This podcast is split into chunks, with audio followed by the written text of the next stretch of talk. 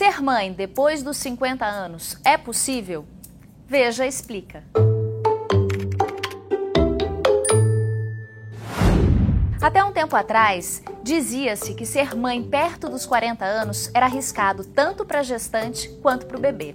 Então imagine aos 50. Mas com o avanço da ciência, cada vez mais o sonho da maternidade pode ser adiado pelas mulheres. Hoje em dia, as prioridades mudaram. Carreira profissional, casamento tardio e informação sobre métodos contraceptivos permitem que a gente escolha qual a melhor fase da vida para gerar. Dados do Ministério da Saúde apontam que entre 2007 e 2016, o total de mães após os 50 anos cresceu 37%. O que possibilita isso é que hoje os hábitos de vida estão mais saudáveis e o tratamento precoce de doenças prolongam a vida útil dos órgãos reprodutivos.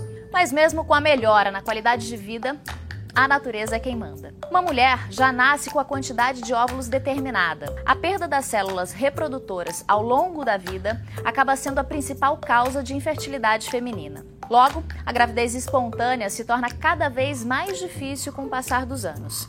E é aí que a evolução da ciência faz toda a diferença.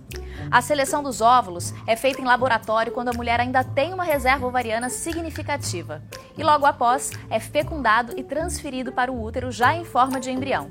No caso de pacientes sem óvulos saudáveis, a solução são os óvulos doados, a chamada ovodoação.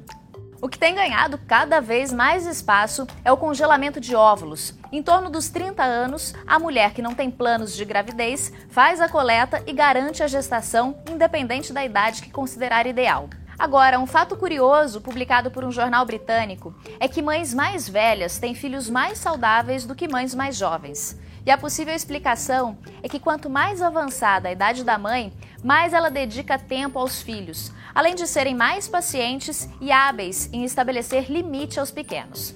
É, tá tudo tão moderno que a reprodução assistida agora permite a maternidade espantosamente aos 60 anos. E para isso, basta que a mulher se programe.